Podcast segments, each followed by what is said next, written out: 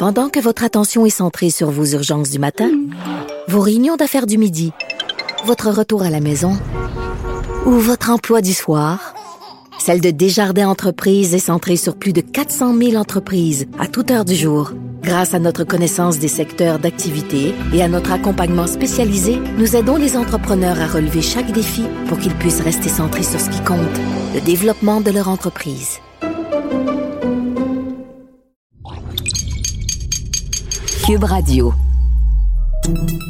Salut, c'est Charles Dran avec l'équipe dans 5 minutes. On s'intéresse aux sciences, à l'histoire et à l'actualité.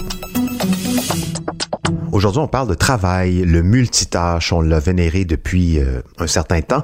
Cette soi-disant capacité à pouvoir s'affairer à différentes occupations simultanément. Mais euh, est-ce bien souhaitable tout ça? Comment est-ce que ça joue sur le travail, sa qualité, donc au final le rendement? Est-il vraiment possible pour le cerveau humain d'offrir les mêmes résultats d'exécution que lorsqu'on se consacre entièrement qu'à une seule tâche? Le multitâche, donc, est-ce une bonne affaire? Voici Benoît Mercier. Nous avons parfois l'impression que le multitâche est la seule tactique qui nous est accessible pour venir à bout de nos besognes et obligations quotidiennes.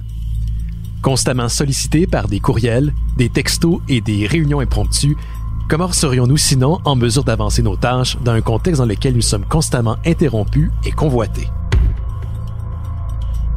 La problématique est d'autant plus importante et un défi de taille pour la force de travail qui se retrouve face à une ère où les stimuli numériques sont légion. La pratique du multitâche intéresse les chercheurs des neurosciences depuis plusieurs années. Si le terme a initialement vu le jour dans les années 60 pour désigner les nouvelles capacités des ordinateurs de l'époque, il a rapidement été adopté par les psychologues intéressés de tester les limites de l'esprit humain. Les définitions varient légèrement, mais les scientifiques s'entendent généralement que le multitâche soit l'action de travailler sur deux ou plusieurs tâches simultanément, de basculer d'une tâche à l'autre ou d'effectuer plusieurs tâches en succession rapide. Pour ceux et celles qui croient aux bienfaits de ces techniques, les recherches en la matière n'abondent pas dans ce sens. En effet, selon l'étude de 2009 mise en place par l'Université de Stanford, les personnes qui se proclament adeptes fréquents du multitâche ont généralement une très grande confiance en leurs capacités. Or, les résultats de l'analyse ont démontré que ces mêmes individus réussissent en réalité moins bien que la plupart des gens qui se consacrent qu'à une tâche à la fois, notamment en ce qui concerne la cognition et la mémoire.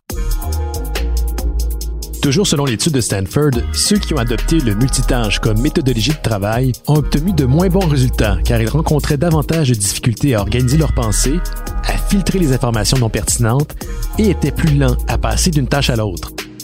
En somme, le cerveau est moins performant car il ne peut se concentrer qu'à une seule tâche à la fois.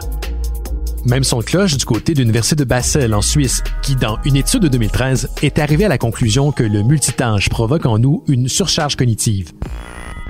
Cette dernière diminue nos capacités et entraîne même une détérioration de nos aptitudes à raisonner et à prendre de bonnes décisions, puisque nous devons prêter attention à un plus grand nombre d'informations qu'en temps normal.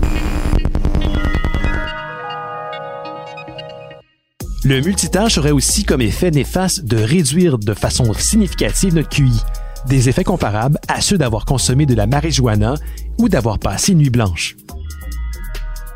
Plus inquiétant encore, le multitâche peut entraîner des répercussions négatives sur la physiologie de notre cerveau.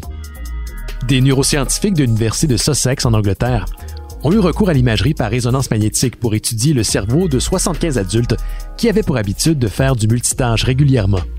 Les chercheurs ont pu observer chez eux une faible densité de la matière grise dans le cortex singulaire antérieur, la région qui est notamment responsable des fonctions du contrôle cognitif, émotionnel et de l'empathie.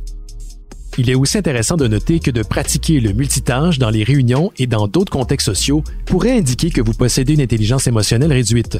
Un trait essentiel qu'on le retrouve par ailleurs chez 90% des employés hautement performants, selon le site de coaching professionnel Talent Smart. En plus d'accentuer la charge émotive, l'anxiété et la frustration, pratiquer le multitâche nous ferait perdre jusqu'à 40% de productivité en moyenne. Et c'est sans prendre en compte du switching cost, ou coût de l'alternance de l'attention, terme employé pour désigner l'énergie dépensée et la perte de performance encourue lorsqu'on passe d'une activité à une autre. Un employé qui passe constamment d'une tâche à une autre perdra en efficacité et pourra nécessiter jusqu'à plusieurs minutes avant d'être en mesure de retrouver un rythme de productivité optimale, et ce, qu'importe son corps de métier. À moins que la tâche soit automatisée par le cerveau de l'individu, plus ce dernier est sollicité et plus les risques d'erreur augmentent. Évidemment, il est possible de combiner certaines tâches, comme marcher et parler au téléphone en même temps, ou écouter de la musique et se faire à manger, par exemple. Dans ces cas-ci et dans d'autres cas de figure similaires, ce que la science nous démontre est qu'il est important que les mêmes ressources cognitives ne soient pas sollicitées en même temps.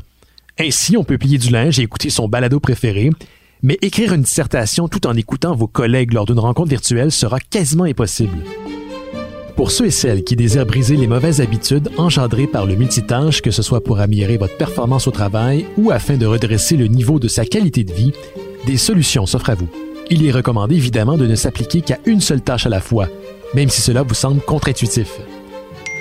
Si la tentation de regarder vos courriels durant votre travail ou de répondre aux messages qui vous sont assignés est trop forte, réservez-vous un moment durant la journée qui y sera consacré. En regroupant vos tâches similaires, vous libérez votre esprit par la même occasion.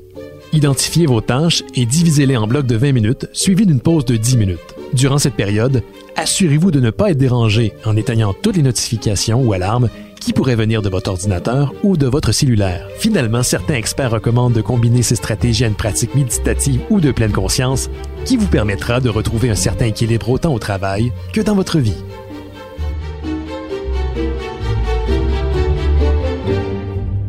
Ouais, moi, ce sont les, notifications qui me perturbent, euh, comme plusieurs.